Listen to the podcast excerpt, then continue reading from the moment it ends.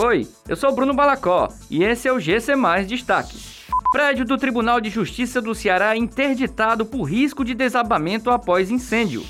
Fortalezenses de 30 a 39 anos terão nova chance para receber a vacina contra a Covid-19. Anderson Batatais é o novo técnico do Ferroviário. A Defesa Civil do município de Fortaleza interditou o prédio do Tribunal de Justiça do Ceará, no Cambeba, após identificar o risco de desabamento da estrutura. O local sofreu um incêndio de grandes proporções durante a madrugada e a manhã desta segunda-feira. Os agentes da Defesa Civil ainda devem realizar uma vistoria e um relatório técnico quando o Corpo de Bombeiros encerrar os trabalhos no local. Em nota, a Secretaria de Segurança Pública e Defesa Social do Estado informou que cerca de 60 profissionais do Corpo de Bombeiros trabalham no local. Não há registro de vítimas nesta ocorrência e as chamas já foram controladas.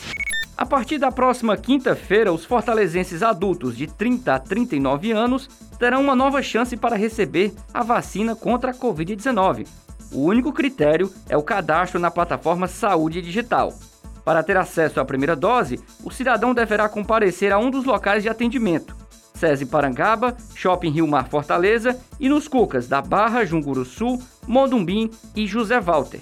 O atendimento será das 9 às 17 horas. A Prefeitura de Fortaleza também segue realizando a repescagem exclusivamente por agendamento de adultos que possuem abaixo de 30 anos, em ordem decrescente de idade até alcançar a faixa etária de 18 anos.